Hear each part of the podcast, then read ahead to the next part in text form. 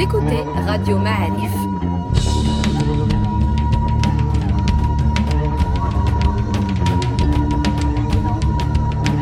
Le podcast Histoire.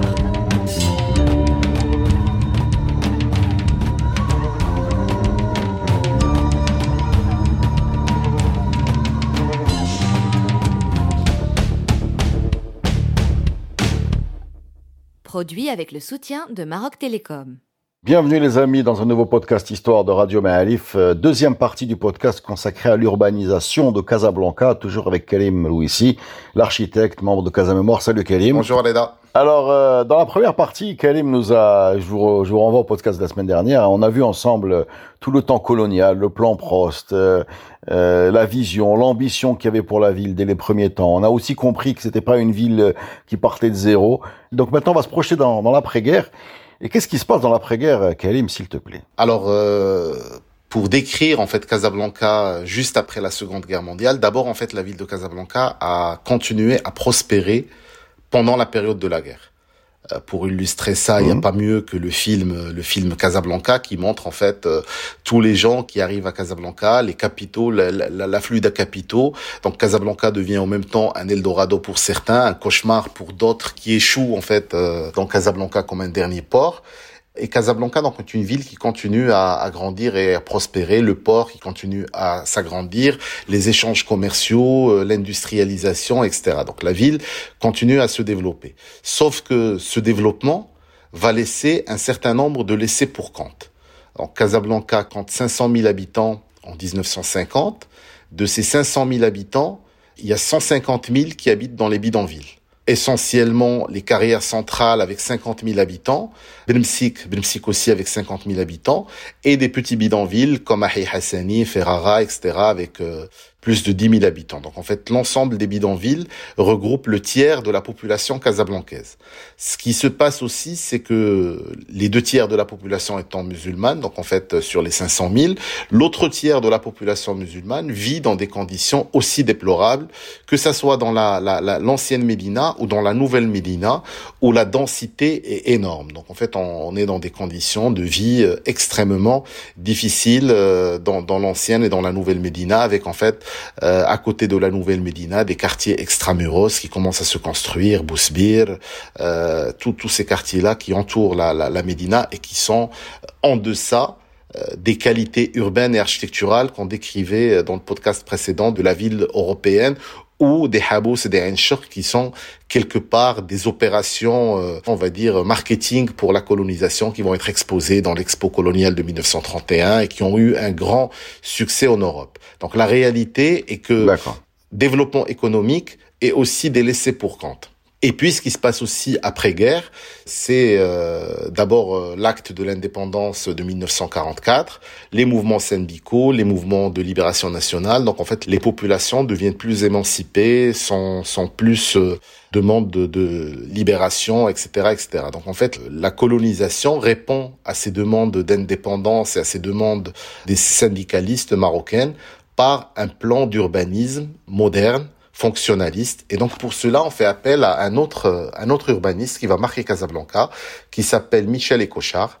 Et donc Michel Écochard est nommé chef de service de l'urbanisme euh, au Maroc en 1946. Donc c'est un, c'est un urbanisme d'urgence pour calmer les tensions, on est d'accord? Alors c'est un urbanisme d'urgence, ça veut pas dire que c'est des réponses qui se font dans l'urgence. C'est des réponses très réfléchies, on va essayer de les voir pendant ce podcast. C'est aussi des expérimentations urbaines intéressantes qui vont marquer le temps dans l'urbanisme et, et l'architecture mondiale euh, qui vont avoir une aura un peu partout dans le monde. Et donc en fait, c'est toute une nouvelle réflexion mené par des jeunes architectes du mouvement moderne qui va avoir lieu à Casablanca et qui va être exposé par la suite. On va expliquer pourquoi.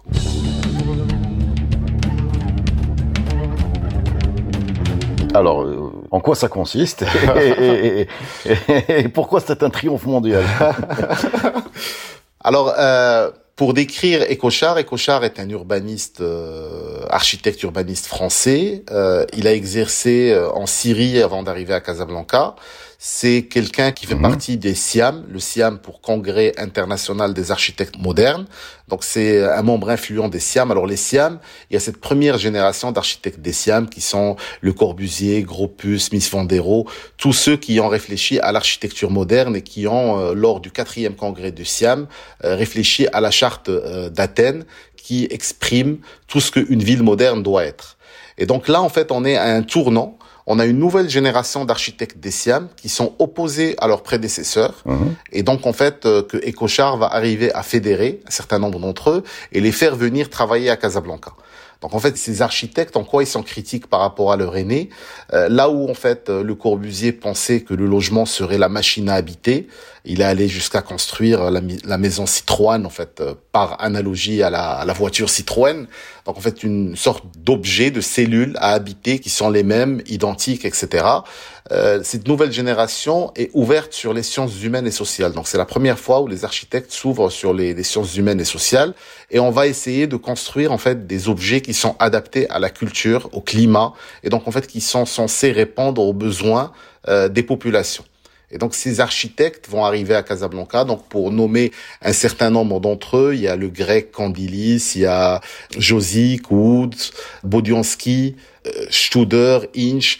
Et en fait, en plus de ces jeunes architectes, on a la première génération d'architectes marocains. Donc soit des Marocains de souche, on va dire, comme Elia Zaguri, comme Faraoui, qui se joignent à ce groupement.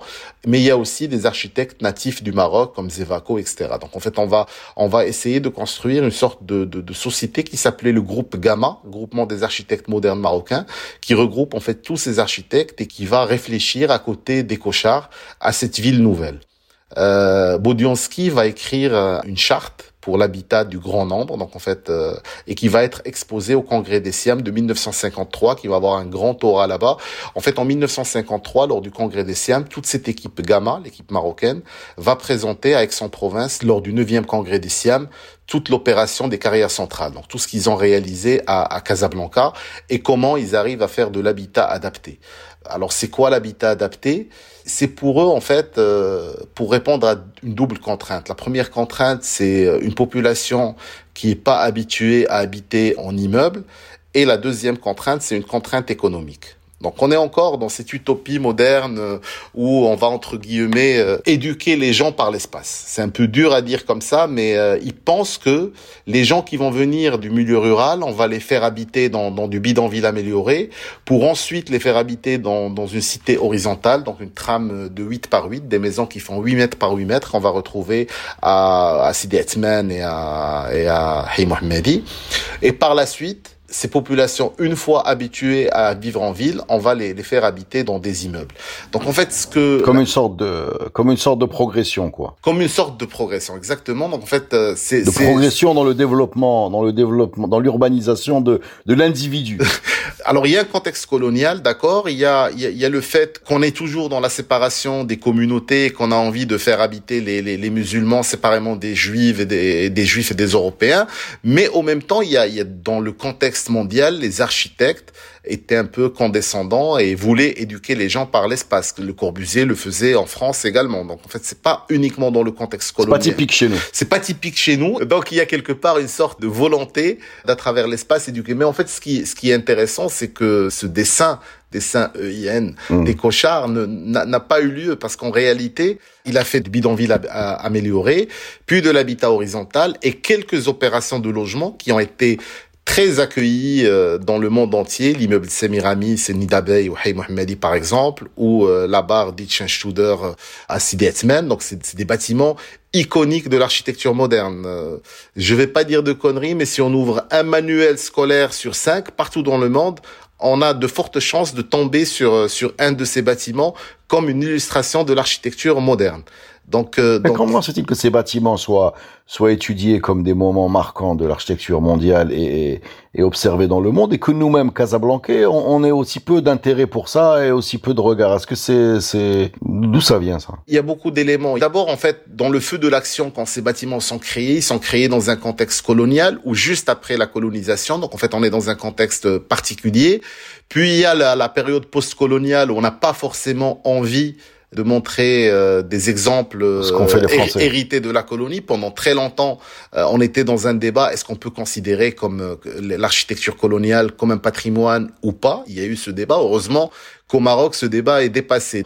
Alors, pourquoi ces objets sont intéressants? C'est tout d'abord parce que, comme je le disais, on était dans un moment critique où, en fait, on a des architectes qui s'opposent à leurs prédécesseurs, à leurs aînés, donc la première génération d'architectes modernes, et ces architectes trouvent encore un terrain d'expérimentation dans les colonies chose qu'ils pouvaient pas avoir euh, en France métropolitaine ou dans les autres pays européens. Et c'est pour ça qu'on a, comme, comme je disais, par leur nationalité, euh, Studer, Hitch, c'est des Suisses, euh, Candili, c'est un Grec, Josic, Yougoslave, Woods, américain, Bodianski, russe. Donc en fait, il y a, y a des gens qui viennent de partout et qui viennent trouver un terrain d'entente et un sujet d'études intéressant donc comment faire de l'architecture dans un contexte particulier et comment en fait intégrer des questions sociales dans l'habitat. Alors en même temps, il y a en parallèle de ce groupe-là, il y avait il y avait un autre groupe qui était très intéressant qui travaillait en Angleterre, les Smithson, qui travaillait sur sur ces questions et donc en fait comment dans le, le East End londonien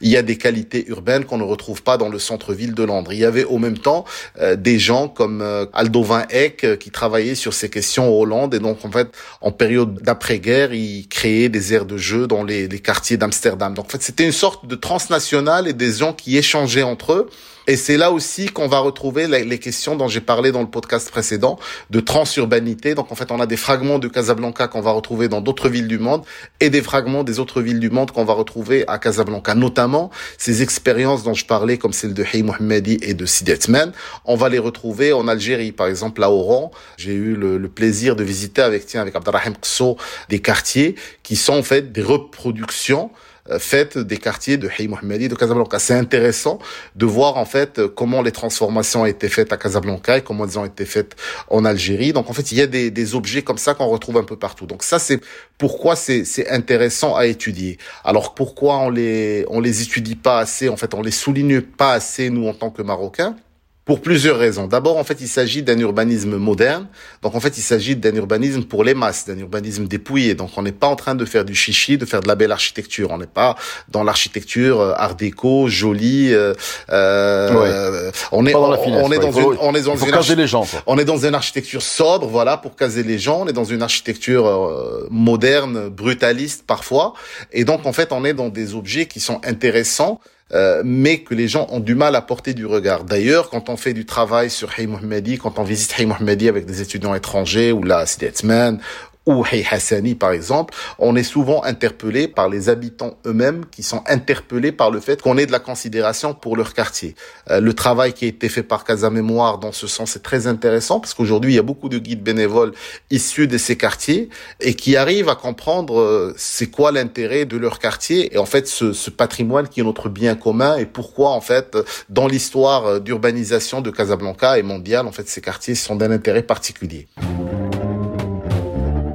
Alors, ce qui est intéressant, comme je disais tout à l'heure, c'est que contrairement à, ce que pensait euh, Ecochard, qui lui pensait que petit à petit, on va transiter vers l'habitat en immeuble. Donc en fait, on va démolir la trame 8 par 8, la trame horizontale, et on va aller vers, euh, vers, les immeubles. Ce qui s'est passé, c'est que les habitants ont eu un, un faible pour la trame 8-8, qu'ils ont très rapidement... Donc en fait, la trame 8-8, c'était quoi? C'était des maisons de 64 mètres carrés, donc on a 8 mètres par 8 mètres. On a une petite cour et on a trois chambres autour. Et très ouais, vu de haut, ça ressemble à ça ressemble à un nid d'abeille, quoi. Ça peut ressembler à un nid d'abeille. En fait, le nid d'abeille c'est un autre immeuble, mais ça, aussi ça peut ressembler à un nid d'abeille. Donc, et puis il y a une sorte de méta méta building. C'est en fait on, a, on, prend cette trame et en fait on la met sur un grand territoire. C'est comme un tapis en fait qu'on vient dérouler sur sur tout un mmh. territoire. Et puis les habitants, ce qu'ils ont fait très rapidement, il y a des photos des années 50. Donc euh, euh, on livre en 52 et en 53-54, bien avant l'indépendance, les gens commencent à transformer commence à rajouter un étage, un deuxième étage, un troisième étage. Aujourd'hui, il y a même des trams 8 par 8, des maisons de 8 par 8 qui sont sur, par exemple, le boulevard Binteshfin où on arrive à six étages. Donc, euh, donc et, et, ça, en fait, c'est très particulier parce que à la fois, il y a la réflexion européenne de dire voilà, on va mettre les gens, voilà le dessin et voilà la ligne de conduite de ces bâtiments. Et puis il y a l'habitant qui intervient et c'est pour ça que je considère personnellement que c'est un double patrimoine. Il y a le l'habitant qui essaie en fait et qui transforme et qui réussit dans sa transformation. Au point que aujourd'hui, en fait, quand on demande aux Marocains euh, de manière générale quel type de logement vous préférez, si ce n'est pas la villa, parce que la villa elle est, elle est, elle est, un peu chère, donc la plupart des Marocains aiment ce qu'on appelle l'habitat marocain, Dar al où il y a le rez-de-chaussée avec les deux commerces, le hanout, il y a les, les trois ou quatre étages au-dessus, où en fait on peut avoir une, une famille avec euh, les parents dans un étage, les enfants qui grandissent, en fait chaque maison va se développer au rythme de ses occupants, c'est-à-dire un enfant qui se marie, on va lui construire un étage, etc. Et ça, en fait, ça prend naissance à partir de ce moment-là. Et euh, ça prend naissance à Ahi Mohammadi et à Sidi Atman. Donc on fait les premiers bâtiments, on a les premières transformations. Ce qui est intéressant, c'est que ces quartiers, par les transformations de leurs habitants, plutôt qu'être des cités dortoirs comme le sont aujourd'hui les, les, les, banlieues en France, sont devenus des cités de mixité. Parce que euh, au rez-de-chaussée, bah, on a des commerçants qui sont installés, des garages, une couturière, une banque, etc. Et puis on a de l'habitat. Donc en fait, on a créé de la, de, de la mixité euh, à travers euh, les changements opérés par, par les habitants. Alors, pour voir en fait comment cela se passe très vite, on a Mohammadi, comme je disais, et euh, Sidi qui se construisent au début des années 50. Et en 58, on a le premier quartier qui se construit après l'indépendance. Et donc, en fait, c'est le quartier de Drb Hay Hassani aujourd'hui, qui va être confié à Eli Azaguri, le doyen des architectes marocains. Et Azaguri avait déjà compris en 58 que l'immeuble, on n'ira pas à l'immeuble. Et qu'en fait, on va construire des petites cellules de tram 8 par 8 pour les habitants, mais on va déjà prévoir des plans d'extension de ces logements. Et qu'en fait, on va jamais démolir. C'est-à-dire qu'on va intégrer les transformations des gens dans, dans, dans, le projet de base. Exactement. C'est-à-dire en fait, on s'est inspiré des transformations faites par les habitants et on les a anticipées dans les logements qu'on fait à Hassani. Donc en fait, on va construire. Ce qu'on voit à Hassani et qu'on va finir par voir dans tous les quartiers de Casablanca, c'est-à-dire. Qu'on euh... voit, qu'on voit dans 80% de la ville marocaine générée par du lotissement. Donc en fait, euh, tout ce qui est construit comme lotissement dans les années 60, 70, 80, ce qu'on appelle l'habitat type marocain, c'est un habitat. Après, la trame va changer. On n'est plus sur du 8 par 8. Parfois, on est sur du 10 par 10 ou enfin, on a, on des trames différentes. Mais c'est ce qui génère euh, la, majeure quartier de Loulfa, de, de Bernossi, de, euh, on, on, va trouver en fait cette architecture un peu partout, cet urbanisme un peu partout. Donc c'est un urbanisme qui part de la cellule monofamiliale et euh, parfois en fait c'est un opérateur public ou privé ou semi-privé qui construit les rez-de-chaussée et les gens vont par la suite faire les surélévations. Donc ça, c'est très important et aujourd'hui, beaucoup d'exemples partout dans le monde s'inspirent de ces exemples de quartiers euh, à Casablanca. Alors, pour faire le lien avec euh, Boudiansky, donc j'ai dit tout à l'heure que c'est Boudiansky qui a écrit la charte euh, de l'habitat pour le plus grand nombre et donc qui a généré tout ça. Boudiansky disait une chose, il disait que l'architecture est éphémère et que l'urbanisme est pérenne. Donc en fait, pour lui, l'urbanisme doit durer dans le temps et l'architecture est quelque chose d'éphémère. Donc il considérait qu'une cellule d'habitation naît, vit et meurt, et que l'urbanisme doit devoir rester au-delà. Et c'est exactement ce qui s'est passé dans ces quartiers, parce qu'en fait, l'urbanisme est resté. L'intérêt des quartiers des cochards, c'est que dès le départ, il a intégré tous les équipements urbains. Aujourd'hui, quand on parle de Hay Mohammadi, d'ailleurs, euh, il y a eu un super podcast avec euh, euh notre professeur historien, exact sur sur Hay Mohammadi. Quand on parle de Hay Mohammadi, on doit jamais occulter le fait que dès le départ, et donc en fait, au même moment qu'on avait que du bidonville amélioré et du bidonville, on a construit la maison de jeunesse, on a construit le cinéma Saada, on a construit le terrain du TAS et on a construit un certain nombre d'équipements qui ont fait ce qui s'est passé à Hay Mohammadi. Donc en fait, qui ont permis en fait toute cette énergie culturelle, sportive, etc. Et donc en fait, c'est un enseignement important de l'urbanisme des cochards qui, avec peu de moyens, a réfléchi à comment faire en fait un urbanisme. C'est un urbanisme qu'on peut qualifier aujourd'hui d'urbanisme résilient et donc à ce titre, euh, il est euh, il est inspirant pour beaucoup de projets un peu partout dans le monde, notamment en Amérique latine, en Inde, en Afrique du Sud. Donc beaucoup de projets partent en fait de ces réflexions menées en temps colonial par Ecochard. Dernière question sur Écochard. On a, on a parlé beaucoup, hein, c'est apparemment quelque chose d'important de, de, dans, l'urbanisation de la ville, de travail d'Écochard dans les quartiers populaires, ouvriers, prolétaires. Est-ce qu'il a d'autres projets dans d'autres quartiers, ce monsieur Écochard? Alors Ecochar, il a, comme comme on a dit, il a construit en fait euh, des projets pour résorber les bidonvilles. Donc c'est les projets euh, dont on a parlé tout à l'heure. Mais en parallèle, il a construit de l'habitat adapté pour les Israélites marocains. Donc en fait, il s'agit des quartiers de l'Anr, par exemple, qui est une cité euh, adaptée pour Israélites. Donc en fait, et qui est pas loin du Millah. Donc en fait, on l'a situé à cet endroit-là et de l'habitat adapté pour... Enfin, euh, excuse-moi, excuse-moi, tu, tu, tu, parles de la cité de l'Ankh, c'est-à-dire euh, les grandes barres jaunes en face du phare. Il y a les grandes barres jaunes en face du phare et il y a en fait l'autre cité qui est juste à côté de la mosquée C'était à la base pour les Marocains juifs. C'était pour les Marocains juifs. D'accord, ok. C'était juste pour euh, ah, pour situer. pour que vous parle bien de la même chose, d'accord. D'accord. Donc euh, donc il y a il y a les cités israélites, mais il y a aussi des cités euh, adaptées pour la population européenne du Maroc. Donc on est encore au début des années 50. Il y a beaucoup de coopérants qui viennent au Maroc, et donc les quartiers destinés aux populations européennes, c'est par exemple la cité Bornazel, la cité Riviera, euh, plus tard la cité Plateau qui va être construite juste après l'indépendance, la cité des jeunes au CIL. Donc en fait toutes ces opérations-là vont être menées en, très peu de temps. Euh, il arrive en 46 et donc en 10 ans, 46, 56, indépendance, on a on a réalisé tous ces projets très marquants pour la ville de Casablanca.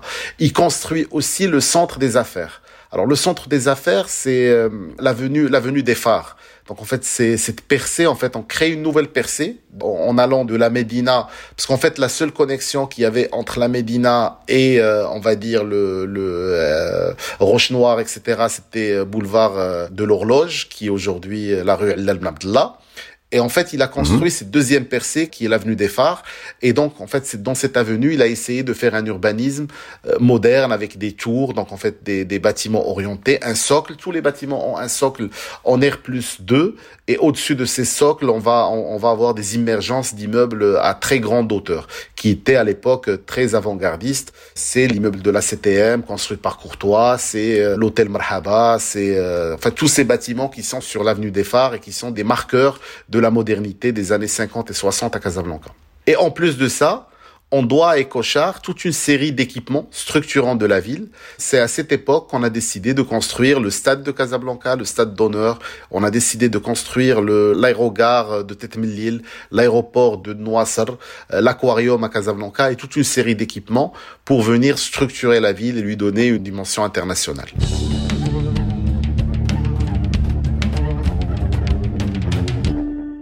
Alors, je crois qu'on va faire un saut, un saut en termes de temps, et on va passer dans une autre période charnière de Casablanca, si je ne me trompe pas. C'est bien ce que tu nous as annoncé en préparant ce podcast. Et je pense que ça se passe dans les années 80. Est-ce que c'est bien ça? Oui, dans les années 80. Parce qu'en fait, le plan EcoChart, c'est un plan qui va durer dans le temps. On va faire une tentative en 75 de faire un nouveau plan d'aménagement, un nouveau schéma directeur pour Casablanca, mais une tentative avortée. Et puis, en fait, on continue à avancer dans le temps, dans un contexte particulier, dans un contexte d'exode rural euh, massif, euh, de pauvreté extrême, de, de, sécheresse dans le monde rural marocain, de croissance démographique euh, vertigineuse. Casablanca passe de 500 000 habitants à 2 millions d'habitants en 1980. Donc 500 000 euh, fin du protectorat, 2 millions, soit quatre fois la population, et sur un territoire qui n'a pas grandi. Donc en fait, on est resté sur la même la même empreinte territoriale de la ville, et donc en fait une densité monstre à Casablanca, une densité rajoutée à cela les recommandations de la Banque mondiale et du FMI de l'augmentation et la décision du gouvernement d'augmenter euh, les, les prix des denrées alimentaires. Il y a eu les événements de juin 81 à Casablanca, donc la fameuse grève générale. Et cette grève générale, en fait, elle a, elle a conduit à des, à des événements euh, tristes qu'on connaît tous à Casablanca. Donc après ces événements, on décide de prendre le taureau par les cornes et d'essayer de recanaliser le développement de ce monstre urbain qui est Casablanca. Donc en fait, qui sorte de... Donc, donc si je comprends bien, Casablanca grandit énormément, euh, se condense, euh, là, une population qui multiplie par 4, de 500 000 à 2 millions par 4 en une trentaine d'années, c'est bien ça. Exact. Et, et, et, ce qui va faire prendre conscience aux autorités qu'il faut prendre le taureau par les cornes, c'est les émeutes de 1981, c'est bien ça Exactement. Les événements de 81, c'est le troisième moment d'inflexion, donc en fait, dans, dans l'urbanisme de Casablanca, et c'est qu'à ce moment-là qu'on décide, dans l'urgence, Euh, je reprends le terme à Abdelrahman Rachir, l'urbanisme de l'urgence. Donc en fait, on a on a vu la première urgence, c'est 1914 euh, avec euh, l'avenue de Prost, juste après le protectorat. Donc en fait, on a envie d'asseoir une ville coloniale forte. On a envie d'asseoir une image du colonisateur. 1946, l'arrivée des cochards. Donc en fait, dans un contexte de mouvements nationaux, etc., on essaie de calmer les gens et d'amener la paix sociale par une politique urbaine. Et la troisième urgence, c'est 81 après les événements de 81 où on décide de, encore une fois, à travers l'urbanisme, de répondre à des mots de, de, société qui sont immenses. Alors, quelles sont les décisions qui vont être euh, prises suite à ces, ces émeutes, ces décisions qui sont principalement sécuritaires, c'est bien ça, mais comment elles vont impacter la ville, ces décisions sécuritaires? Alors, le, le SDO de, le, SDO qui suivra, en fait, les événements de 81, c'est le, c'est le SDO, euh, le SDO qui a été mené par l'équipe de, le SDO pour euh, schéma directeur d'aménagement urbain. Donc le SDO euh, qui, qui, a, qui a eu qui a été promulgué en 1984 et puis les plans d'aménagement sont venus par la suite décliner ce en propositions euh, urbaines. Qu'est-ce qu'il a amené? D'abord, en fait, il a essayé de, de poursuivre un certain nombre euh, d'éléments euh, apportés par le plan Écochard, notamment le fameux développement linéaire. J'en ai pas parlé tout à l'heure quand on parlait d'Écochard, mais en gros, Écochard voulait lier Casablanca à Mohamedia et voulait profiter en fait des infrastructures routières, euh, ferroviaires, etc. qui qui relient Casa à Rabat. Donc en fait, il y a toute une série d'équipements. Donc en fait, il a il a essayé de faire un développement linéaire où en fait on a le port euh, franc-mer, on a l'industrie après, et on a les quartiers populaires qui viennent ensuite. Donc il a essayé euh, le, plan, euh, le plan pinceau d'abord entérine cette décision et essaye de la maintenir. Deuxième chose, il essaie de donner une réponse à la question de la mobilité. La mobilité urbaine devient une, une contrainte euh, majeure. Alors, Ecochar avait introduit la deuxième rocade. On a parlé de la première rocade qui est le boulevard Zertoni dans le premier podcast. La deuxième rocade urbaine, on la doit à, à Ecochar. Et Pinceau, en fait, arrive créer d'autres sorties au niveau de cette rocade. Mais euh, la recommandation la plus importante qu'il met en place, c'est la volonté de doter Casablanca d'un métro urbain cette volonté qui est aujourd'hui transposée par le système de, de, mobilité douce et en tram, elle vient du schéma directeur de Pinceau.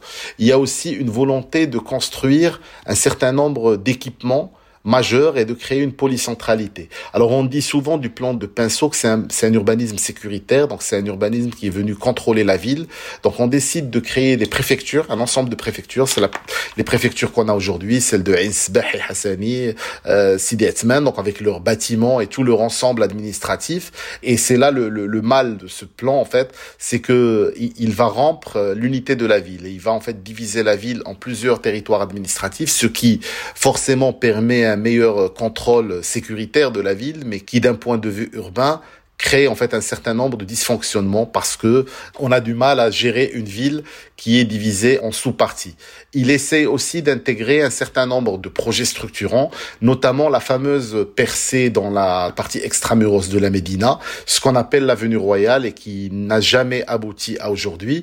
L'avenue royale, c'était une percée qui devait partir du euh, à côté de l'hôtel Hyatt Regency jusqu'au jusqu'à la mosquée Hassan II en passant à travers la Médina et donc en fait en structurant euh, ce, ce secteur-là. J'ai lu quelque part que les gros boulevards qui traversent les quartiers populaires comme El Fida, etc., dataient aussi de ce plan pour permettre l'accès aux forces de l'ordre dans les quartiers populaires qui étaient complètement hermétiques avant. C'est ce qu'on appelle les avenues, euh, les avenues de préfecture. Donc en fait, c'est des grandes voies immenses qui sont les pénétrantes de la ville de Casablanca et qui permettent de faire passer un grand flux.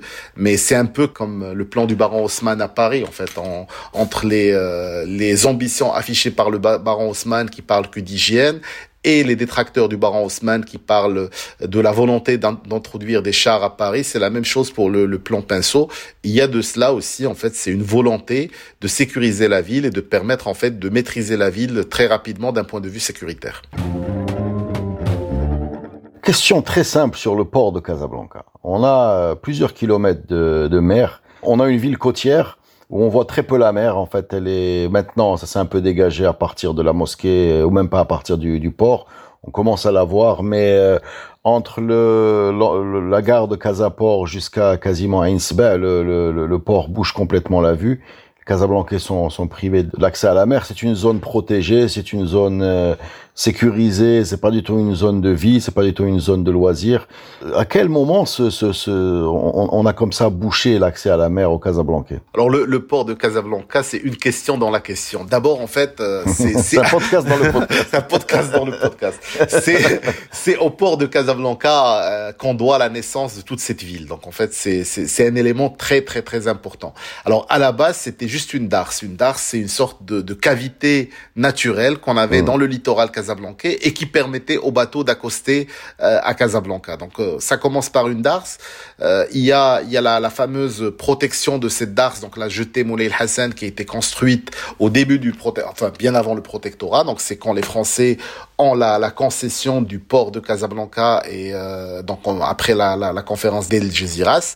Et donc en fait, on a on a, cette, cette jetée qui permet de protéger le port. Et puis en fait, le port a commencé à évoluer. Alors la question portuaire à Casablanca, elle est la même dans toutes les villes portuaires parce que les ports ont évolué. Les ports en fait de la première partie du XXe siècle, c'est des ports ouverts c'est des ports en fait où les bateaux accostent, où il y a des dockers qui sont sur les quais. C'est New York, c'est Marseille, c'est Gênes, c'est c'est toutes ces images mm. qu'on a de ces villes commerçantes et ces villes portuaires. Et on a des gens qui peuvent descendre euh, travailler en journalier à côté du port et qui prêtent leur leur bras pour pour le port. Donc en fait les ports étaient complètement ouverts. Le port avait besoin de la population et la population avait besoin du port. À partir des années 50, tout change. Donc en fait, il y a la machinisation. Donc en fait, on introduit des machines pour décharger et, euh, et, charger les bateaux, ce qui fait que et puis la, une zone sous douane. Donc en fait, toute la zone portuaire est devenue fermée, ce qui crée en fait une problématique qu'on a et à Casablanca et dans d'autres villes. Enfin, je peux penser à, à Marseille, à Gênes, à, euh, et, et, en fait, ces villes deviennent en fait coupées de leur littoral à partir du moment où, où le port. Alors heureusement, le port est une structure vieillissante. Et donc un port construit dans les années 50 devient quelque part euh, obsolète aujourd'hui. En fait, on est censé récupérer ces territoires. C'est aujourd'hui une des questions majeures pour toutes les villes portuaires au monde. On voit comment Barcelone a récupéré son port, comment Valence a récupéré son port, comment Marseille est en train de récupérer son port, comment Gênes est en train de récupérer son port, Baltimore, etc. Donc en fait, on a toutes les villes portuaires qui ont en fait une sorte de reconquête du littoral et donc en fait le, port on le, on le, pousse un peu au lointain. C'est ce qui arrive aujourd'hui à Casablanca notamment avec la, la, la, zone où il y a la marina qui a été récupérée et aujourd'hui en fait on a un projet qui est censé euh, récupérer d'autres territoires au niveau au niveau du port de Casablanca, notamment l'ancien port de pêche qui va être euh, délocalisé du côté de Ainsba et du coup en fait la ville va récupérer cette partie, le les chantiers navals, la base militaire, tous ces parties-là en fait ils sont ils seront récupérés dans un projet. Maintenant la question qui se pose, que va-t-on faire de ces projets? Est-ce qu'on va encore faire des projets euh, privatifs euh, qui vont maintenir l'exclusion d'une certaine population au littoral? À la mer. Où, en fait on va on va faire des projets intégrés permettant à toutes les populations de profiter en fait du littoral casablancais. Autre question, tu nous as dit dans le plan Pinceau 1984, c'est bien ça? Oui. On parlait d'un métro. Oui. Alors on est en 2020. À moi qui m'est échappé, je ne l'ai pas vu. Qu'est-ce qui s'est passé? Non, Parce qu'il y a quand même eu toute une mythologie dans les années dans les années précédentes sur euh, euh, ils ont trouvé de l'eau, ils ont trouvé du sable, ils ont trouvé de qu'est-ce qu'est-ce qui fait que finalement ce métro n'a jamais vu le jour? Il a été euh, c'est orienté vers un tramway. Alors, ce qui est, ce qui est intéressant dans, dans ce pseudo pinceau, et en fait, si je fais un autre saut dans l'histoire et je parle du dernier pseudo qui date euh, début des années 2000, euh, en fait, pinceau, il, il, avait, il avait décliné 17 opérations majeures pour la transformation de Casablanca. Dans ces 17 opérations, il y a trois ou quatre euh, opérations qui ont eu lieu, notamment les préfectures et les boulevards des préfectures. Donc en fait, tout ce qui a attrait à la sécurité. Et tous les autres projets qu'il avait, ou la, la majorité des autres projets qu'il avait dessinés pour Casablanca n'ont pas vu le jour. Euh, jusqu'au nouveau SDO et qui est en train de les reprendre pratiquement à la lettre. Par exemple, réhabilitation de, de l'ancienne Médina, euh, la mobilité avec la question du métro. Euh, aujourd'hui, on a repris, parce qu'en fait, on est reparti de zéro au début des années 2000 pour réfléchir à un plan de déplacement urbain nouveau pour la ville de Casablanca qui vient d'être refait. Et donc, en fait, toutes ces questions, on les a intégrées, notamment euh, les, les, questions de renouvellement urbain, les questions d'équilibre entre les quartiers est défavorisés et les quartiers ouest. Alors, pourquoi?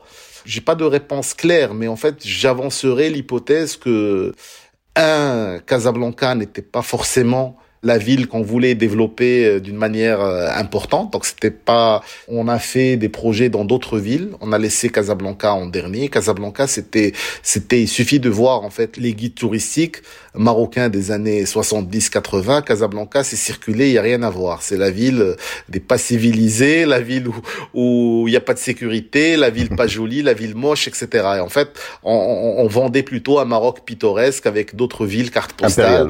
Exactement. Donc il y, a de ça, mais il y a aussi en fait 1983, euh, c'est le plan d'ajustement structurel et, euh, et où l'État en fait est, euh, est surendetté. Donc il n'y a pas il y, a pas d'argent.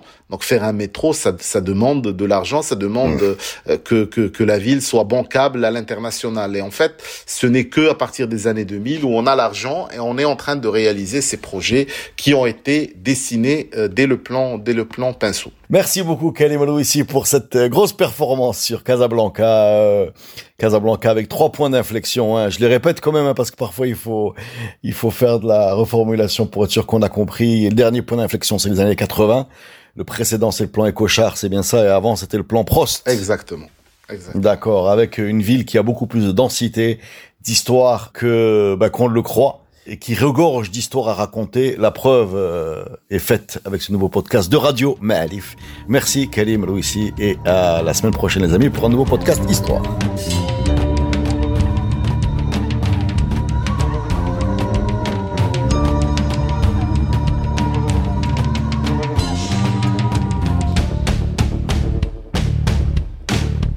Podcast est produit avec le soutien de Maroc Télécom. Maroc Télécom, un monde nouveau vous appelle.